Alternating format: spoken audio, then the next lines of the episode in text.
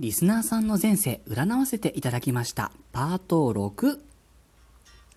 私、占い師のティモがお送りしております、スーセイジャンクション、リスナーさん参加型企画、あなたの前世占います、ご回答の回パート6でございます。いつもお世話になっております。このラジオの第39回でエントリーいただいた順番に過去生を占わせていただいております。ご興味がおありの方は、ちょっとのんぼりお待ちいただくことにはなっちゃうんですけれども、概要欄からリンクへ飛んでみてくださいね。えー、順番に占わせていただいておりますので、ご紹介までしばらくお待ちください。ださいませ。本当にありがとうございます。このトークは本日2本目の収録です。まだの方は前回のパート5からお楽しみくださいませ。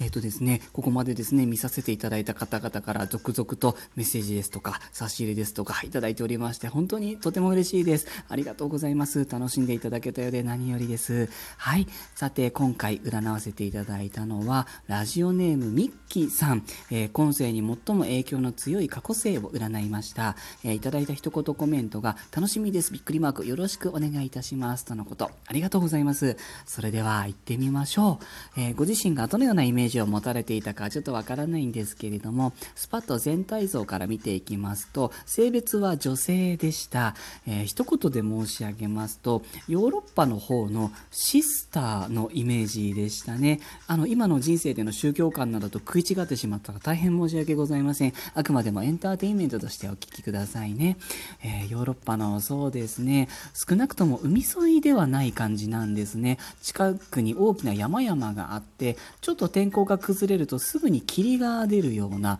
うん、大きくない規模の集落の村ですよね。そんなようなところにこう一つだけある教会、そこのシスターさんだったような、そんなイメージですね。山々、なんかアルプス山脈みたいな、そんなイメージですね。あとですね、シスターでありながら、こう人が生まれる瞬間に立ち会う、いわゆる何ですか、助産師みたいな、そういうお役目もあったような、そんな感じですね。大変な大役ですよね、これって。でですね、えー、日本語で言うところの神通力っていうんですか、別な角度で言うと、インスピレーションを授かる力とでも言うんですかね。そのあたりがすごく優れた方だったんじゃないかなと思います。もともとなんかこの村の中のお家のお生まれなのかどうかがちょっと不明で、もしかしたらこう捨て子っていうんですかそういう状態だったのを教会の人に拾ってもらってそこからまあ人生が始まったんじゃなかろうかとそういう可能性があるなという形になっておりましたですので、ま、ある意味シスターとして生まれたようなそんな感じですね。私の中ではもうカトリック系のイメージそのものをですねいわゆるこう神様と結婚というのでしょうかね。その時の過去の人生では一般的な普通の女性として生きるっていう選択肢がもう最初からご自分の中にはなかったようなそんな感じなんですね。ただ男性からの人気はあったでしょうという形になっております。でもそれでも男性に見向きすることなくって最後の最後までシスターとしての人生を全うされたんじゃないかなと思います。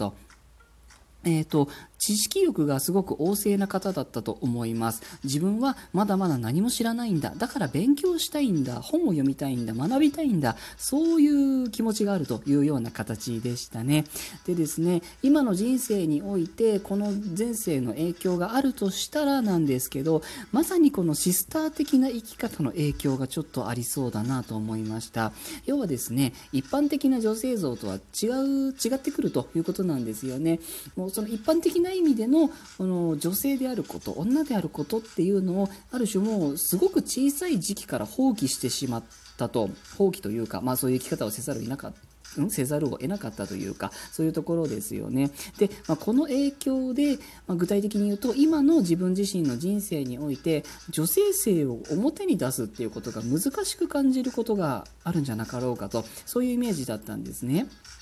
うん、て言うんですかね、こう神様の声に従わなきゃいけないと。いうとお気持ちですとかなんかこう自分の中のもうちょっと単語があれですけど女の部分を捨てなきゃいけないと思ってどこかで思ってしまったりですとかそういう癖が抜けきれてない可能性があるっていうことなんですよね。ですので今世の人生で引き継いだとしたら最大のテーマは自分はやっぱり女性なんだって知ることであるというふうに見受けられました。もちろん今の人生の今までだってこう十分女性らしいことをたくさんされてこ来られたと思いますもちろんですですけれどもやっぱり恋愛方面ですよね。ここで女の子をやりたいんだと思うんですね。もザ・女の子です。これはその大人の女性というよりは女の子のイメージなんですね。ですので、お家の中だけでも大丈夫ですので、可能な限り女の子になりたい、女の子でありたい女の子を演出したい、そういう欲求を解放するといいんじゃないかなと思います。私のですね、女の子を解放するっていうイメージが大変に偏っていて、本当に申し訳ないんですけれども、あの、小さい編み物のおもちゃのリリアンってご存知です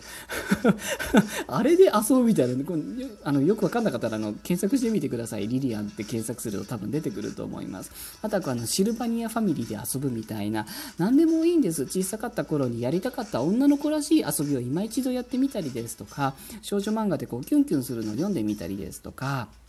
昔好きだったのももう一回読んでみるでもいいと思います。本当にこう女の子の感じなんですよね。ぜひちょっと演出してあげると自分の中の魂の消化不良の部分が満たされてまたいい好転反応が起きていくんじゃないか。好転反応ってあの悪い意味じゃなくて